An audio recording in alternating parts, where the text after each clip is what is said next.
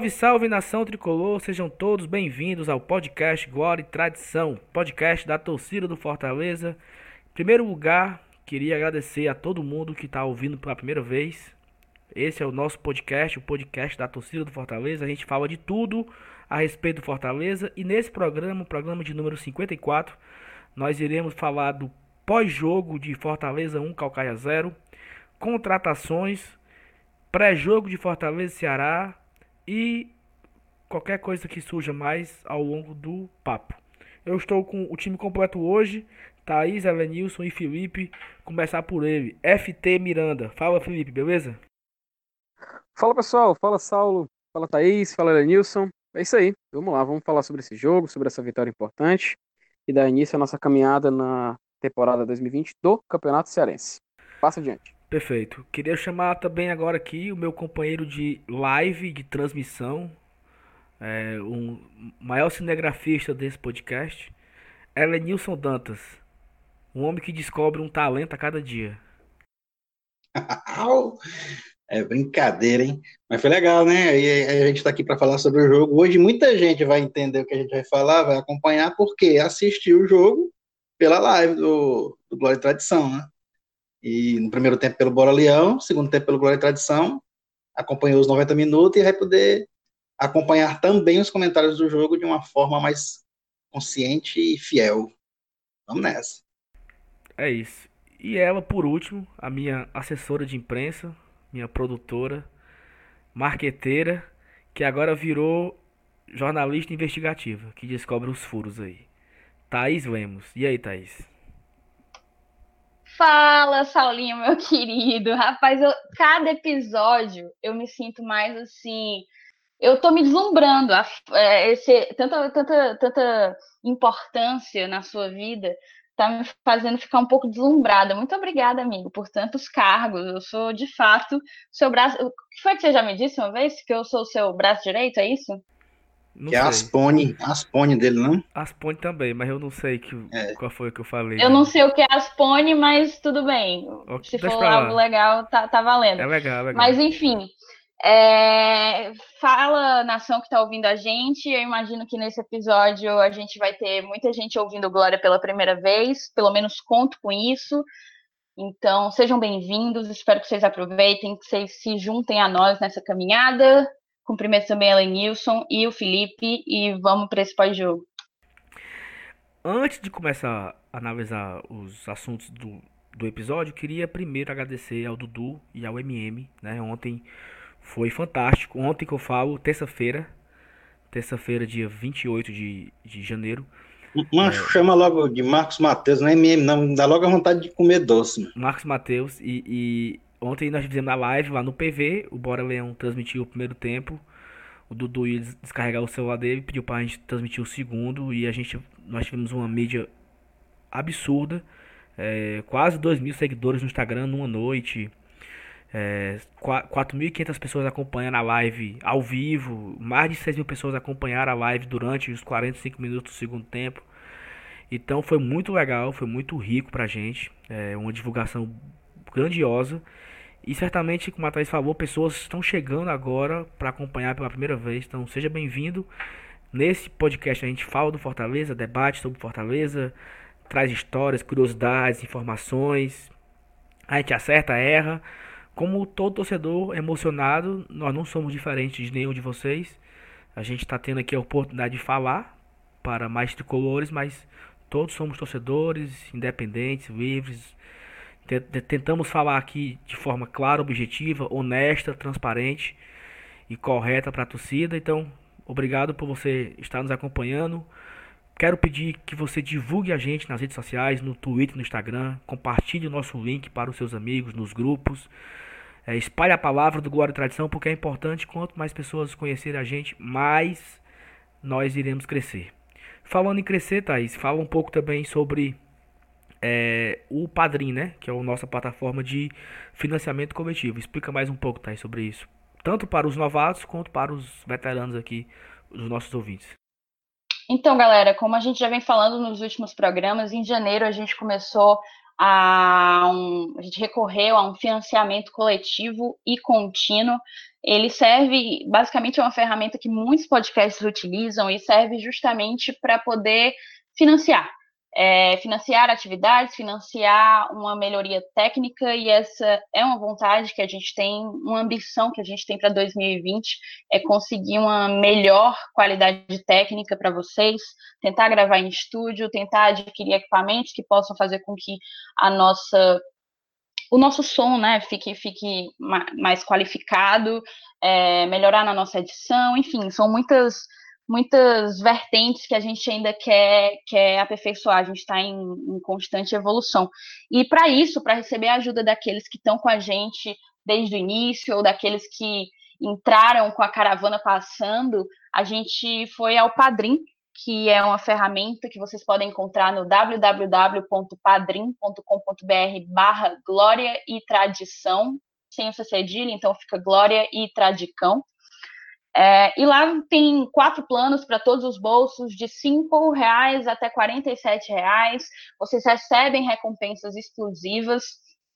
Tem bem explicadinho o que cada plano recebe, o que é que a gente quer com esse, com esse financiamento coletivo. Então, eu realmente estimulo vocês, incentivo vocês a visitar a página e conhecer o que é que está por trás do padrinho e da, da, do nosso, da nossa ida a, a esse tipo de plataforma.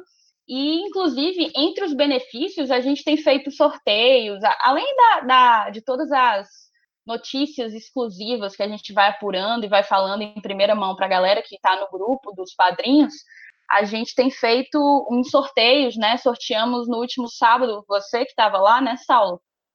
Você sorteou no último sábado um kit com Exatamente. as três cervejas do Fortaleza licenciadas e produzidas pela Cinco Elementos foi a nossa madrinha Daiane que venceu, não foi isso? Exatamente, foi sorteado Exato. lá. Isso. E hoje, na noite de hoje, a gente sorteou também o ingresso de um camarote, do camarote da Live FC, para o Clássico Rei. A gente sorteou entre os nossos padrinhos. Quem venceu foi o Emanuel Meirelles, que já fez parte do Glória e Tradição, mas hoje é padrinho. Marmelada, e, não, isso aí? Será que é marmelada? Vamos dizer que é marmelada. É. Ainda bem que tem o um vídeo, ainda bem que tem o um vídeo. Mas, enfim, então a gente está sempre sorteando, sorteando recompensas, coisas para a galera, para incentivar também e agradecer esse apoio que a gente tem recebido dos nossos padrinhos, que já são 30 e que podem ser muito mais. Então, vem com a gente, galera. É isso. Então, dado todos os recados, é, também queria fazer só uma correção aqui, que no programa passado nós mandamos, eu mandei um alô para os nossos padrinhos, conselheiros e eu acabei falando o nome da pessoa errada. Então, para fazer a correção, eu falei Luciana Bonfim, mas na verdade é o Luciano Bonfim, não Luciana. E... Um beijo, Luciano. A culpa foi minha, desculpa, Exatamente. Cara. Então vamos lá, vamos seguir o programa. Da, da, próxima vez coloca a letra de forma, que aí não tem jeito de puxar a perninha do ar. É, perfeito. Ontem o Fortaleza venceu o Calcaia, 1x0 no PV. É, eu estava lá com o Elenilson acompanhando o jogo. É, o Fortaleza entrou com uma escavação bastante diferente, né? Como todos sabem, o Fortaleza entrou com Marcelo Boeck, Tinga. E já quero abrir o primeiro parênteses aqui. O Tinga acho que demora um pouco para pegar o ritmo, né? A galera brincava que o Tinga corre com 50 sacas de cimento amarrado nas pernas. Eu acho que no começo do ano essa saca de cimento ela tá bem amarrada mesmo. Tinga, Jackson, João Paulo, um novato, uma boa surpresa. Carlinhos, Michel, uma baita surpresa. Não é surpresa porque a gente sabe da qualidade dele, mas mostrou a qualidade dele em campo. É, Michel, os volantes Bonilha e Derley, não, nenhuma novidade. Na frente nós tínhamos é, Mariano Vasquez, Ederson e Edson Cariús. É, o, no começo do jogo, Fortaleza começou um jogo bem difícil. O Calcaia bastante retrancado, não dando espaço. E o Fortaleza tentando o tempo todo chegar, chegar, chegar. E aí, mas eu queria que Evan News pudesse comentar um pouco já sobre isso, sobre o jogo, depois passa pro Felipe, depois passa pra Thaís. Eles assistiram pela live, né? Então se você também assistir pela live, talvez a sua análise combine um pouco com a da Thaís e do Felipe. E Evan News, comece aí, já que você estava no estádio vendo, na dupla função de ver o jogo e filmar também, né? é, aí não sei se isso ajuda ou se atrapalha, Mas enfim, a gente acaba vendo né, o, o, futebol apresentado de uma forma ou de outra. E assim, cara, não tem surpresa. É, é mais uma vez, até, eu até escrevi hoje no, no, lá no blog, né, no blog do Leão, que foi tipo assim, o segundo primeiro jogo do ano. Porque o time de sábado fez o primeiro jogo, no sábado, obviamente, e o time de quarta fez o primeiro jogo na, ontem, na quarta, na terça, desculpa, fez o primeiro jogo na terça. É, os 11 que entraram em campo totalmente diferente dos 11 que entraram em campo no sábado. Então acabou sendo uma segunda estreia, né? o segundo primeiro jogo do ano. É, tirando todos esses é, descontos, né? Porque gente, todo mundo sabe que primeiro jogo é primeiro jogo, tem aquelas, aquela, aqueles jargões, né? Que a perna está travada, que o, o, ritmo ainda não é o mesmo, o de meio de temporada e tal. Mas assim, o Fortaleza foi patrão do jogo, que que não é novidade, que não, que não é surpresa, aliás, né? Porque a gente está enfrentando o Calcaia, não tem, a gente está jogando, está formando um time para disputar uma Sul-Americana, uma Série A. E aí a gente tinha mesmo era que, que se impor diante de um time do futebol cearense de, de considerado pequeno ainda, ó, com todo respeito. Mas assim, é, o domínio que se viu em campo com relação a tempo de posse de bola, troca de passe, tal, não estava se se convertendo em numerosas chances, apesar das duas bolas na trave que a gente colocou no primeiro tempo, né? É, a quantidade de, de, chances eu achei, mesmo com isso, eu achei que poderia ser maior, pelo fato do, de ter a posse de bola durante muito tempo em seus domínios. Com o passar do tempo e o gol não saindo, aí vem aquela história. A tática agora é todo mundo para cima. Foi o que o Rogério fez no segundo tempo. Colocou o Hélio Paulista, colocou Oswaldo, colocou Romarinho, tirou o volante, tirou o zagueiro e encheu o time de atacante. E, e nessas marteladas, a, a, fatal veio no final, né, com, com a jogada do Mariano Vasquez, que se o cara deu uma arrancada daquela nos acréscimos, depois que eu vi o lance direitinho, eu fiquei cansado só de olhar o lance, velho. Eu, sabendo que tava aos 46, 47 do segundo tempo, o cara dá uma carreira daquela, um sprint. Ele foi um sprint de, de últimos 100 metros de, de prova de, de atletismo, né? Correu mesmo ali, batendo a, o pé na bunda. E o lance ser concluído ainda em gol, né? Então foi assim uma, uma, uma coroação perfeita para a atuação dele, que segundo o próprio Rogério, foi uma atuação que surpreendeu a ele, que foi a melhor dele desde que quando chegou aqui no Fortaleza. E a, assim como no jogo que ele fez contra o Ceará no passado, que todo mundo elogiou e tal, infelizmente ele não ele não engrenou, né? Não manteve a sequência. Quem sabe esse ano é, achei o estilo de, de jogo dele muito parecido que o Rogério usou como aquele que usou na Série B 2018 com um meia e três atacantes, encaixou bem direitinho e tal. Quem sabe, né? Agora a gente encontrou um cara que, que pode ser uma boa opção. E aí, é, com relação ao resultado, óbvio, todo mundo feliz, alegre, contente, legal, beleza, três pontos, campeonato cearense, obrigação de, de pontuar contra o time pequeno. Mas é, a gente sabe que tem muito a evoluir, né? Que, que tem ainda que repor algumas peças, principalmente para o que o próprio Rogério falou aí, que está faltando opções para fazer as substituições que ele gosta de fazer no decorrer do jogo, que é atacante de velocidade e tal. Mas assim, finalizando, é, eu acho que o, o, jogo foi foi bom e se salvou mesmo, assim, para a gente estar tá dizendo que foi bom, se salvou mesmo por causa do gol, né? Da outra grande surpresa, aliás, surpresa não, outra grande é, é, assim, alegria que a gente teve, que foi com o Cariús, que é o cara que veio para fazer gol e fez o gol. É, um muita gente ainda duvidava se ele ia, ele ia ter eh, essa qualidade de, de fazer o gol decisivo jogando com a camisa do Fortaleza e tá aí, ele provou aí que se a bola chegar nele, ele tem qualidade para voltar para dentro. Então, assim, por enquanto, né, a gente está na véspera de um clássico, é, é começo de temporada, por enquanto a gente ainda está naquela de analisar com o pé atrás e tal, mas eu acho que hum, hum, hum, a perspectiva é boa, que a gente deve estar tá num, os primeiros passos estão dando com firmeza. Essa é a impressão que me passa. Os primeiros passos estão sendo dados com firmeza, isso é o que interessa. e aqui é importante. Pra, por mim, a análise do jogo fecha por aqui. No meu ver, foi uma partida de razoável para boa. Perfeito. E assim, é, tu falou algumas coisas interessantes, né? De uma coisa que o Rogério falou na coletiva, que ele gostou da postura, né? Ele disse que o jogador não perde gol porque quer. Mas claro que tem o ritmo ali, o, o detalhe, o chute no, no, posicionamento correto do chute, do cabeceio. Mas uma coisa que eu gostei do jogo foi que o time não parou de criar. O Calcaia não quis jogar, não veio pro jogo, veio para se defender. E o Fortaleza buscou muito. Eu acho que errou, tanto ele buscou muito, e essa busca excessiva acabou dando vários erros. O Fortaleza não acertou o cruzamento. Eu acho que o Tinga errou ali no primeiro tempo uns 5, 6 cruzamentos ridículos, assim. É, coisas que o Tinga não erra, normal. Não é que o Tinga seja um espetacular cruz, cruzador, mas errada a forma que errou, a bola indo muito alta, indo muito longa, chutes assim absurdos. Não me parecia é, é, ser o comum do Tinga, né? Mas eu gostei da postura de buscar, como você falou, um time novo, primeira partida desse time, porque o time que jogou sábado era outro, então o time que jogou na terça-feira era outro diferente do de sábado. E gostei, assim, pra falar a verdade, eu gostei muito mais do time de, de ontem, de terça, do que do de sábado. Buscou muito mais. Claro, o adversário era bem mais fraco e, e, e o Vitória buscava o jogo por estar em casa, o Calcaia não buscou o jogo. Então, são comparações diferentes. Não, não, não dá para comparar de uma forma tão, tão justa. Mas o Fortaleza buscou muito o jogo. Primeiro tempo, bola na trave do Carius, bola na trave do Michel.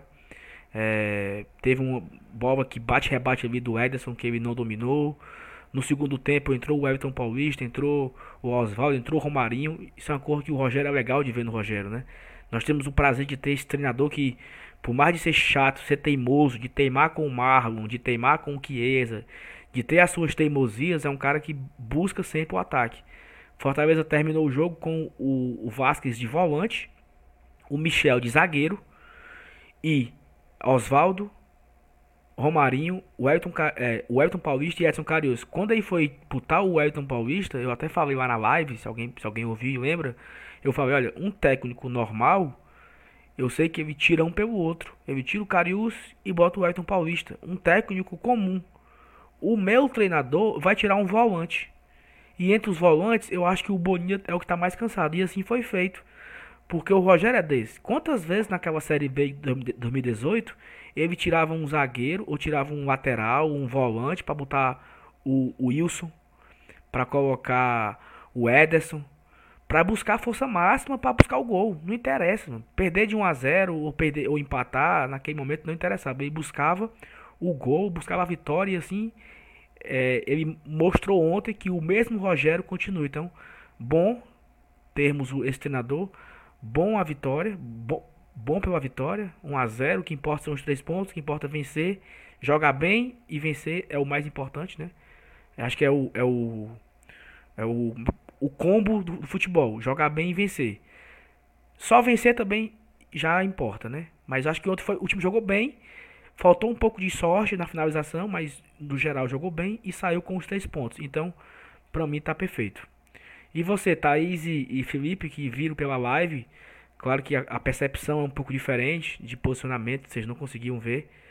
Mas o que, que vocês destacam do jogo, é, vendo pela live? Pode começar, Felipe, você. Pois é, Saulo. É, no primeiro tempo eu confesso que eu não tive a oportunidade de assistir por completo, mas deu para perceber que teve duas bolas na trave do Carius e do Michel, ou seja, já mostrando que o Fortaleza estava com a postura mais ofensiva.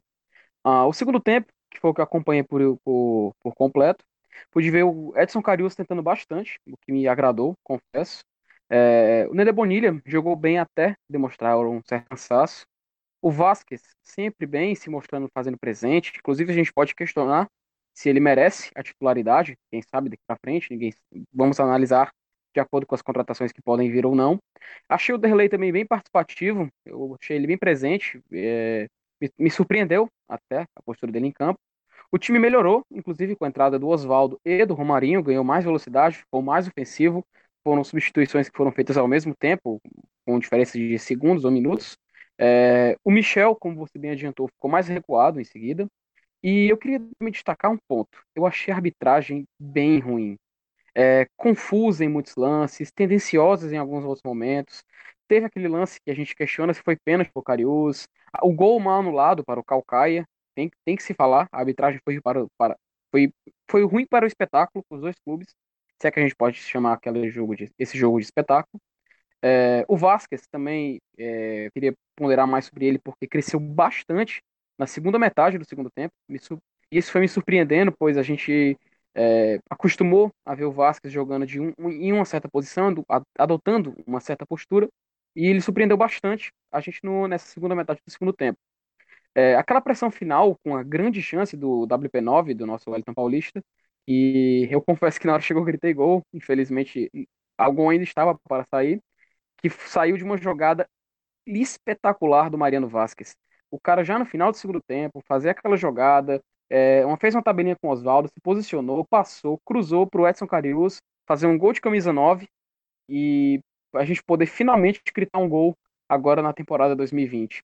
Enfim, no final do segundo tempo a gente terminou com dois homens de área, com muita pressão, bolas lançadas, e ainda bem que isso resultou no final da torcida gritando o nome do, do jogador que realmente foi o responsável pelo gol da vitória, que não foi o Carius, apesar dele ter feito uma partida excelente, mas a torcida saiu gritando o nome do Vasquez, isso me animou bastante.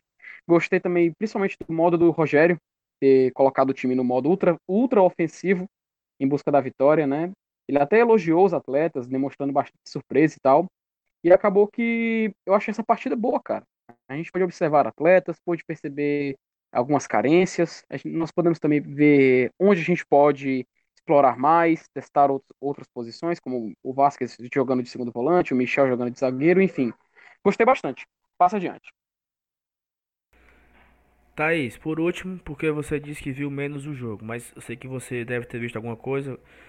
Eu sei que você também quer falar um, a respeito de das posições dos atletas, né? Você comentou isso com, com, a gente lá no grupo, que o Rogério tem a possibilidade de ter jogadores que jogam em, atuam em várias posições, né? Exatamente, Saulinho. Eu acho, sim, eu assisti pela live. Inclusive, muito obrigada a você, Helenilson. Obrigada a Bora Leão, que permitiram, que permitiram o meu acesso a essa partida, a primeira vitória do Fortaleza no ano. É, então, para mim, o que ficou. Vamos lá, a gente entrou com um time reserva, era contra um, um adversário teoricamente menos qualificado do que o do último sábado. É, e a gente a gente esperava ver uma, uma equipe completamente diferente. De fato, é, vimos uma equipe com jogadores diferentes, mas com um mesmo padrão de jogo, que é um jogo muito ofensivo, que é um jogo de construção da, da, do ataque, né, de transição ofensiva, desde o goleiro até o centroavante, ou seja, as ideias do Rogério estavam ali. Mas para mim, o que ficou realmente marcado no jogo de ontem é a percepção de versatilidade do elenco. A gente já conversou aqui sobre toda essa confusão, toda essa polêmica de manter elenco, de não contratar, de contratar pouco e etc. Mas, assim, quando a gente se volta à manutenção do elenco, o que me, me trouxe uma, um alívio, uma satisfação assistindo ao jogo ontem, foi perceber que a gente tem vários jogadores coringas jogadores muito versáteis, que podem atuar e mudar de, de posição é, à medida como o Rogério queira ou, ou, pretenda testar, porque a gente sabe que o Rogério é esse tipo de treinador que não, que não, ele não tem medo de arriscar e de ousar na, no, na sua, nos seus esquemas. E a gente percebeu que ele tem um grupo na mão capaz de atender a esses anseios dele. Se a gente for parar para pensar, o Bruno Melo é um lateral esquerdo que funciona também como zagueiro, jogou alguns jogos como zagueiro no, no, final, na reta final do Campeonato Brasileiro de 2019, não comprometeu. O Michel, que começou como volante ali no lugar do, do Felipe, a gente pode dizer, né? Se a gente pudesse equiparar, e terminou o jogo como zagueiro, foi, foi recuado para jogar como zagueiro. O próprio Vasquez, que começou jogando como 10 e à medida como o Rogério foi incluindo e colocando atacantes dentro da partida, foi recuado para um segundo volante e foi nessa posição que ele deu essa arrancada brilhante aos 45, 46 do segundo tempo para fazer com que o Fortaleza saísse com a vitória. O próprio Ederson, que apesar de render mais jogando como um segundo atacante ali atrás do centroavante, ele também consegue jogar como centroavante e às vezes, por que não, como ponta. É um pouco mais raro, de fato, mas é um jogador que tem essa versatilidade de posicionamento no ataque. O próprio Romarinho, que também jogou ao longo de 2019 inteiro na posição que deveria ser, do, deveria, entre aspas, ser do Ederson, caso ele não tivesse machucado, ali recuado atrás do, do, do centroavante, também consegue jogar pela ponta. O Marlon, jogador muito criticado, mas é um jogador que consegue, que atende a, aos desejos do Rogério quando precisa jogar pelo, pelo meio como contenção ou precisa como é, jogar na ponta, sendo um ponto que volta para recompor e, e reforçar a lateral. Então eu acho que a gente tem de fato muita versatilidade e isso pode ser um ponto ao nosso favor, principalmente considerando a quantidade de, de torneios, de competições que a gente vai jogar esse ano. São Campeonato Cearense, Copa do Nordeste, Copa do Brasil, Sul-Americana, Campeonato Brasileiro, muita coisa para um elenco muito enxuto ainda, né? E é, eu acho que ter essa possibilidade faz com que a gente esteja, nesse sentido, alguns passinhos na frente de muitos times que, que, que eventualmente não possam contar com isso. O Rogério ontem começou o jogo com 4-4-2 e terminou com 3-3-4 mais ou menos. E, de fato, é, às vezes a gente já está acostumado, a gente está indo para a terceira temporada com o Rogério Ceni, mas às vezes é de se surpreender. Quando eu estava assistindo a live e você, Saulo, falou, é, ele chamou o Wellington Paulista, um treinador normal tiraria o Carius, mas o meu técnico é o Rogério Ceni. Ele vai tirar o Bonilha. Você falou isso e eu ri porque eu concordei. Eu, eu realmente achava que era isso que ele ia fazer e de fato fez o Rogério basicamente nas suas trocas trocou um atacante por um atacante, o Ederson pelo Romarinho, um zagueiro por um ponta velocista, que é o Oswaldo, e tirou o volante que estava mais cansado é, para colocar um, um, segundo centroavante e buscar a vitória até o fim e veio essa vitória conquistada no fim. Eu acho que isso são méritos. Assim, ninguém está dizendo que essa partida foi incrível, maravilhosa. Não foi. Foi uma partida de nível técnico é, bem abaixo do que, do que se joga na Série A, por exemplo.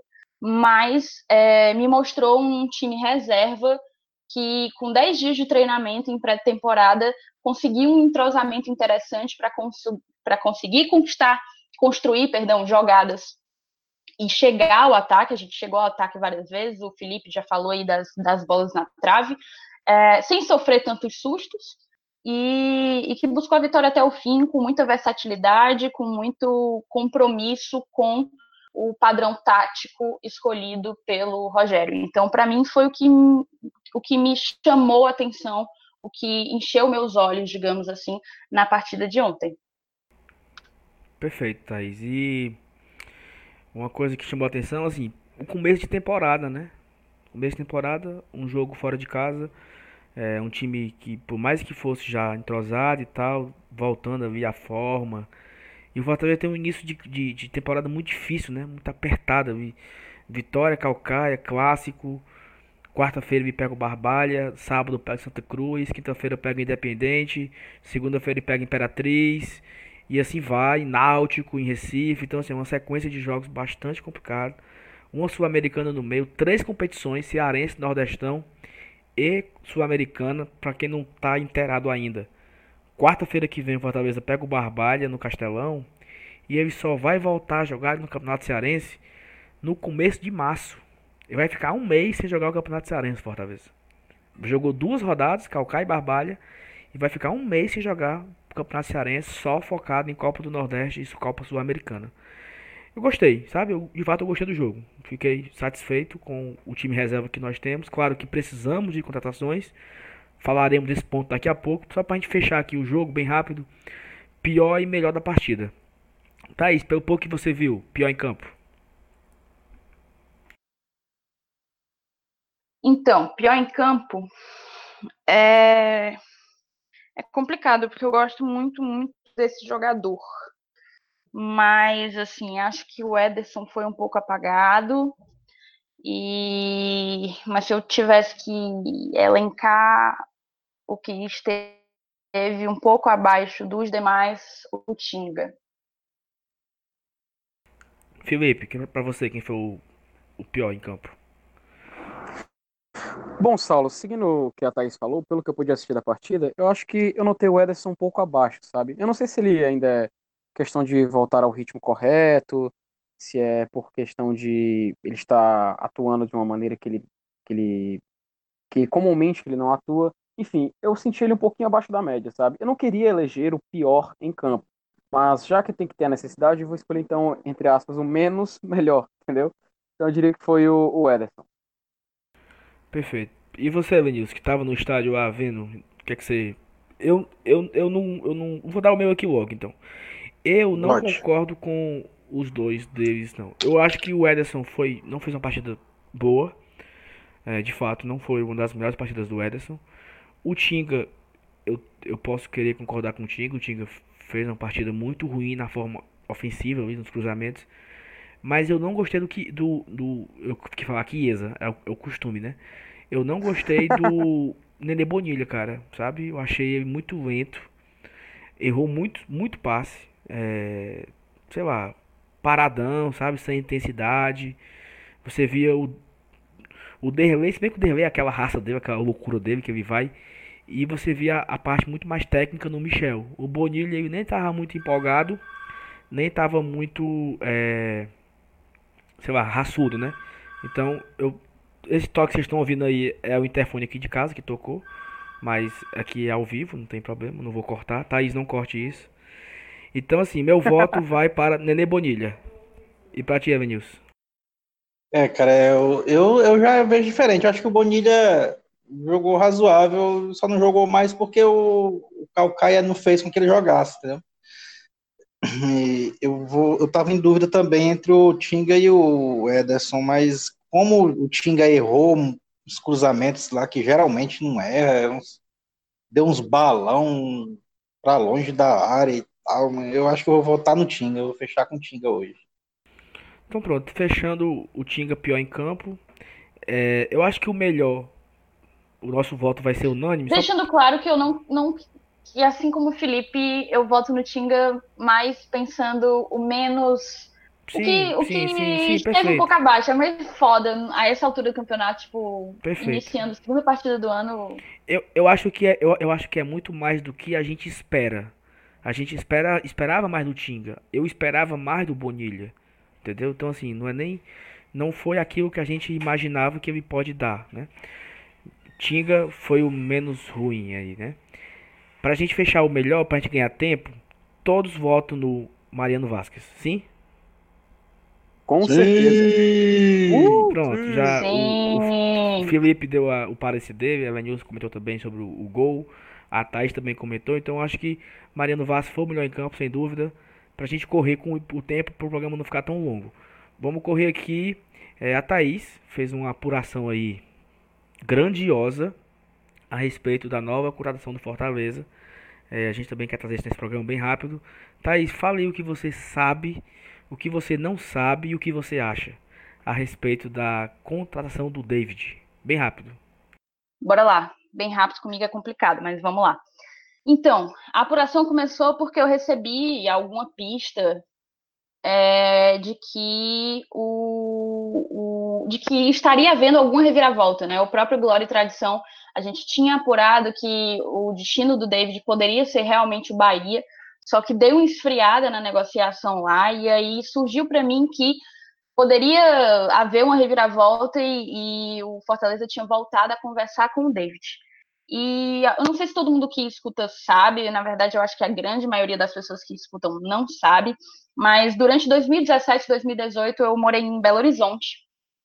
É, tenho muitos amigos cruzeirenses, inclusive, também tenho muitos amigos atleticanos, mas costumo não andar muito com, a, com alvinegro.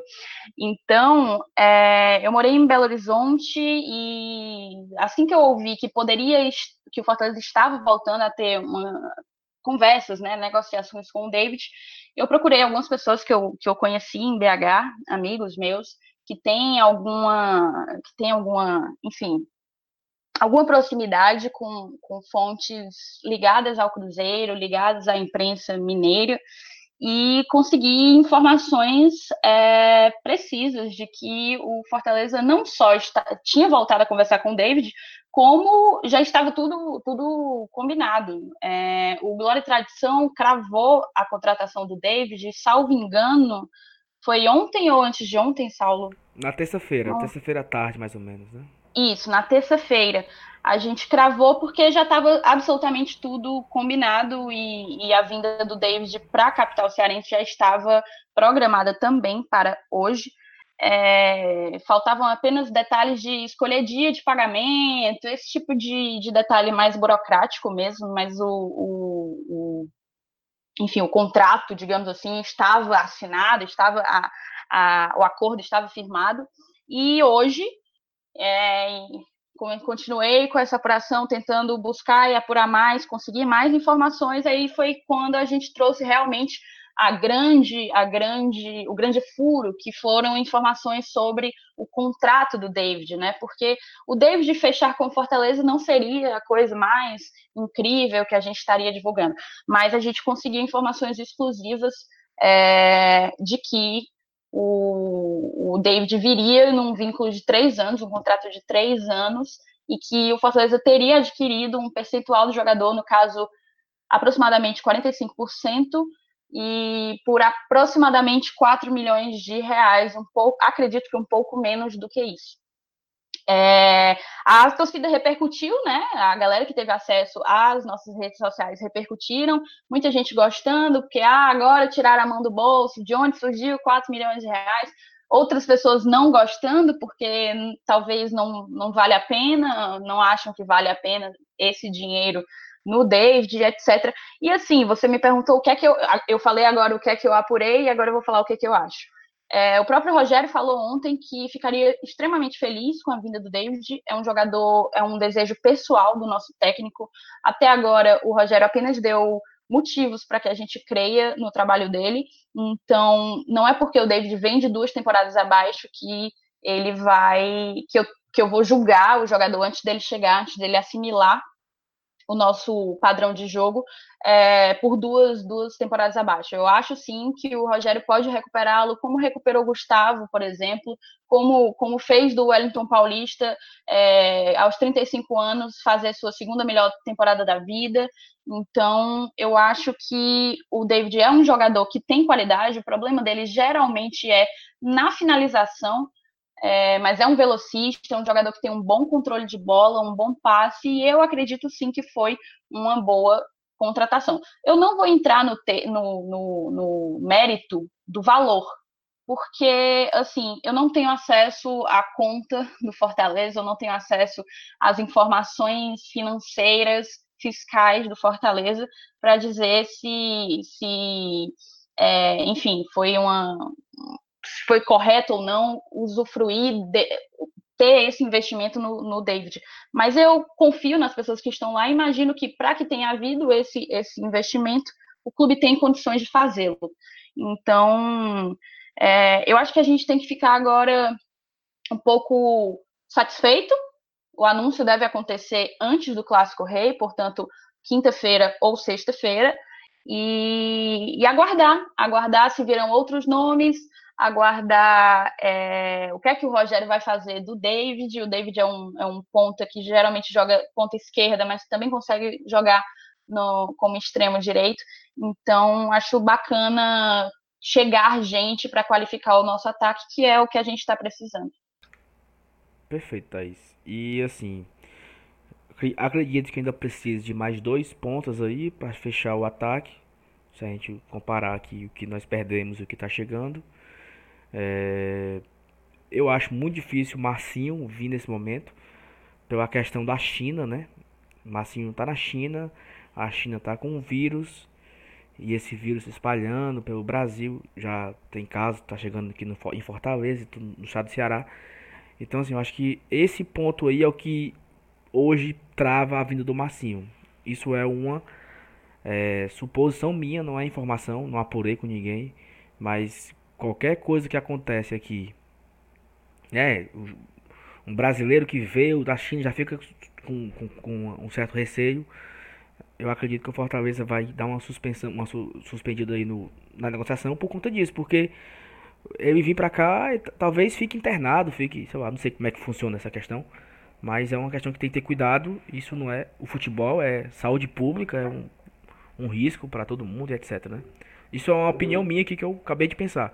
E o Edinho, que também vinha sendo bastante especulado, tá no seu segundo jogo titular no Atlético Mineiro, né? Então parece que o técnico gostou dele. A informação que eu soube foi que ele estava quase de malas prontas, o Edinho. Quando surgiu aquele boato lá que Edinho tá vindo e tal, ele realmente estava perto de vir. O, o, o, Fortaleza tinha interesse em comprar o atleta, recomprar o Edinho. E, e, essa, não sei por quanto, não sei a quantidade do percentual, mas Fortaleza ia fazer esse investimento também no Edinho. Só que o treinador pensa, pai, se os caras lá querem comprar, eu quero ver esse menino jogar. Isso ele falou na semana passada, o técnico lá, o Dudamel, venezuelano. E aí ele botou o Edinho para treinar de titular. O Edinho jogou titular no final de semana. Agradou a torcida do Atlético. Foi bem elogiado nas redes sociais. E o técnico também gostou. Tanto gostou que o Edinho, nessa quarta-feira, também é titular. Então acredito que esses dois nomes aí eles estão completamente fora das especulações. Isso é uma coisa, uma opinião minha, tanto Edinho quanto Massinho, que o Fortaleza sim busque novos nomes. Quem? Não sei. Não tenho a menor ideia. Mas precisamos de mais dois atacantes de lado para reforçar o ataque. E é isso. O que mais? Pronto? Acredito que sim, né? Ah, só um detalhe, Saulo. Só. só um detalhe, Saulo. Tu falou do Chiesa, cara. Ele acabou de fazer o primeiro gol dele pelo Náutico. Olha aí, rapaz. Aí depois, a, aí depois a galera fala que negócio de zica não existe. Tá aí, ó. Rapaz, logo em janeiro. e assim, é, ah, sábado, né? Todo mundo sabe. Olha, eu esqueci disso. Sábado nós temos o primeiro clássico rei do ano, né? E o Fortaleza é, poupou ontem contra o Calcaio o seu time, deve ir de time titular. A nossa única dúvida, acredito que é entre Marlon e Mariano Vasquez. Mariano, é, eu espero, cara, eu espero muito que o Mariano se empolgue, né? A torcida aplaudiu ele, gritou o nome dele na, na saída de campo. Foi o único jogador que a galera, a galera é, assim, foi bem eufórica, ali também com o Rogério, obviamente. Mas de todos os atletas, o Mariano foi o mais aplaudido, o, o nome foi gritado e tal. Então, é, espero que o Mariano tenha a chance de, de, jogar no clássico, demonstre um bom futebol e, e, e, e cresça né, no Fortaleza. Acho que é um jogador que pode nos dar muito ainda. E o Ceará jogou com seu time titular, força máxima, nessa quarta-feira contra o Ferroviário no PV e não conseguiu ganhar, né? Mais uma partida aí que o Agel não vence. E um empate, 1 um a 1 um, Gol de Everton Rato para o Ferroviário. E gol de Samuel Xavier para o Ceará. Não sei, a gente não tem como analisar muito o Ceará. É, eu não consegui assistir bem o jogo do Ceará contra o Frei Paulistano. Esse jogo contra o Ferroviário também não teve transmissão. É, é um time novo, né? Um time, um elenco recém-formado, jogadores experientes, já bem rodados, alguns, outros buscando seu espaço. Acredito que vai ser um jogo interessante, muito difícil, né? Dois times no início de temporada. Mas o que eu tenho para falar do Ceará é isso. E vocês? Cara, é, é, eu acho que mesmo ele já indo pro terceiro jogo deles no ano com o mesmo time, né? Porque provavelmente ele vai botar o mesmo time, porque eles jogaram com um time contra o Frei Paulistano, e com o mesmo time, né? Contra o Ferroviário. Né?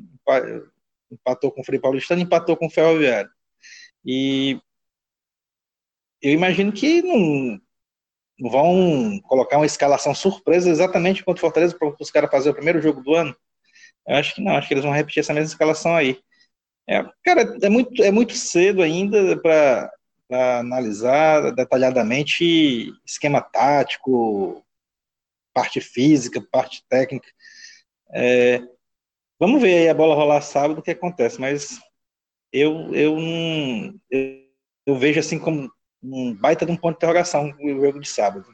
Eu, eu acho que a gente tem boas chances de ganhar, claro, mas como diria o Jardel, né?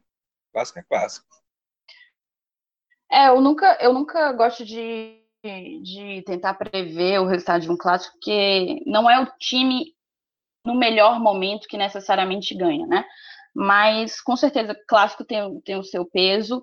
É, o Argel tirou hoje o Bachola, que fez o primeiro gol do Ceará no ano, e colocou o Matheus Gonçalves, né? O Matheus entrou de titular e o Bachola foi no banco. Não sei se, talvez, se eu não assisti ao jogo, então não sei como foi o desempenho, mas talvez ele acabe botando de volta o Bachola, não sei.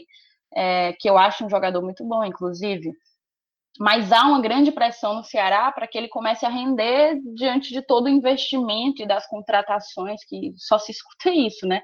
É, é a ladainha eterna de que eles contrataram muito, contrataram craques, trouxeram o artilheiro da Série B, trouxeram o Vinícius, né, o Vina e Charles, trouxeram zagueiro, trouxeram Fernando Praz, trouxeram tudo que podia trazer. Então eu acho que existe por parte deles uma pressão, talvez até maior do que existe do nosso lado. É, mas em termos de favoritismo, não consigo enxergar. Também não tenho como falar sobre tática, eu até gostaria, porque não assisti ao jogo inteiro do, do Ceará contra o Frei Paulistano, perdão, e também não assisti agora o do Ferroviário, então eu acho que o Ceará ainda busca encontrar um padrão de jogo, é um recomeço, e nesse sentido a gente está alguns passinhos na frente, porque a gente está dando uma continuidade, né? Mantivemos o nosso técnico, mantivemos boa parte do elenco, então é, acho que não há, não há favoritos para o jogo, mas sem sombra de dúvidas, como todo, como todo clássico, vai haver o peso. É o, é, o Campeonato Cearense é Fortaleza Ceará, inevitavelmente, né? E, e que seja um bom jogo para nós, que a gente consiga trazer um bom resultado e trazer três pontos. Bom, já no meu caso, eu analiso o Ceará da seguinte forma: é, como o Saulo falou, é um time novo, mas eu boto uma interrogação depois desse novo, porque é, como a gente pode analisar pelo elenco, é um elenco que, pelos placares apresentados, é um elenco desentrosado. É, é um técnico que eu, pessoalmente, opinião pessoal, deixo bem claro, acho limitado. É, tem boas peças, como o Charles, que jogou no esporte, o Vinícius, que foi uma boa contratação, e o Luiz Otávio, que é o zagueiro do Ceará, que realmente é uma unanimidade que eu acho da, de torcedores, até do Fortaleza, reconhecem que ele tem bastante qualidade mas tem peças também que não me agradam, como o Fernando, Fernando Praz, eu reconheço. É um bom goleiro, experiente, mas ele é envelhecido. A gente vê os gols que ele levou já pelo Ceará nos dois jogos, contra o Felipe Paulistano e contra o Ferroviário. O Sobis, que não é mais o mesmo, é, é, é, é um jogador que a gente sabe que ele tem qualidade, mas não é aquele mesmo jogador de outros tempos. E o Rodrigão, que chegou fora de forma, e a gente vê que, eu, pelo que eu pude ver no jogo contra o Frei Paulistano, ele perdeu um gol feito, atrapalhou um pouco ali o sistema ofensivo do Ceará, e eu acho que é um problema para eles. Acho que é um jogo vai ser interessante, vai ser muito bom de assistir, e espero que a gente consiga sair, sair com a vitória nesse primeiro clássico rei do ano de 2020. É isso. Assim, só, só um complemento, Felipe. Eu Sim. acho que o, que o que vai pesar contra o Ceará é a falta de intensidade, né? É um time lento, é, é. pesado. Então, eu acho que pesa contra eles a falta de intensidade, que é um ponto crucial para o Rogério, né? Que é um ponto central do, do padrão de jogo do Rogério. Então, a gente vai ver dois estilos bem diferentes de jogo, acredito. Vamos ver qual que vai sair vencedor. Então é isso, perfeito. Acho que a gente pode encerrar o programa. Tentamos abordar alguns assuntos. E obrigado a você que nos acompanhou até aqui. Obrigado a você que está nos seguindo, está nos compartilhando nosso material, nossos links. E a gente cresce com você, né? O torcedor vai compartilhando, a gente vai crescendo, vamos investindo na estrutura, melhorando. E 2020 promete para a gente aqui, graças a Deus. Então é isso. Saulinho, valeu. agradecer especialmente aos nossos padrinhos conselheiros, Evangelista Torquato, André Luiz Oliveira, Danilo Bastos, Luciano Bonfim, Lucas Meirelles, Jonabe Fernandes e Alisson de Castro. Muito obrigada a vocês e aos outros quase 30 padrinhos. Tu falou do Ítalo, tem. falou do Ítalo Oliveira? O Ítalo Oliveira, ele é padrinho? Padre. Ou ele é conselheiro? É verdade, ele é o último conselheiro que entrou. A gente Isso, só tem mais quantas vagas exato. de conselheiro? Uma. Uma única vaga para conselheiro. Ou duas, uma ou duas, não sei. É, eu não lembro. Mas Ítalo Oliveira, que foi o último padrinho conselheiro a entrar no bonde. Muito obrigada, galera, a vocês e a todos os outros padrinhos que estão com a gente nessa caminhada. É isso, valeu. Até a próxima, pessoal. Até o pós-jogo de Fortaleza e Ceará. Deus queira que seja um pós-jogo de vitória. E teremos um. Já conta aqui ou não a novidade? Não, não, não, conta não, conta não. Conta no não? conta, conta, não, deixa, conta, não. Deixa pra lá. teremos, no, teremos novidade nesse pós-jogo de Fortaleza e Ceará. Esperamos que um pós-jogo de vitória, se Deus quiser. Valeu, galera. Abraço a todos. Até a próxima. Tchau, tchau. Vamos nessa. Tchau, tchau. Saudações tricolores. Valeu. Beijo. Valeu. Oh, meu amado tricolor, você é minha razão, você é minha paixão.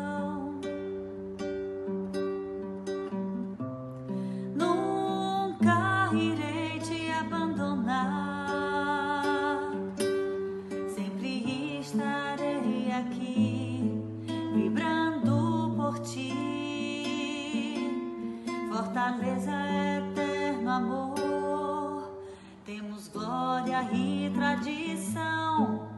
Bate forte o meu coração, sempre estarei aqui, Fortaleza. Não importa onde estarei, para sempre te amarei, sempre estarei aqui, fortalecer.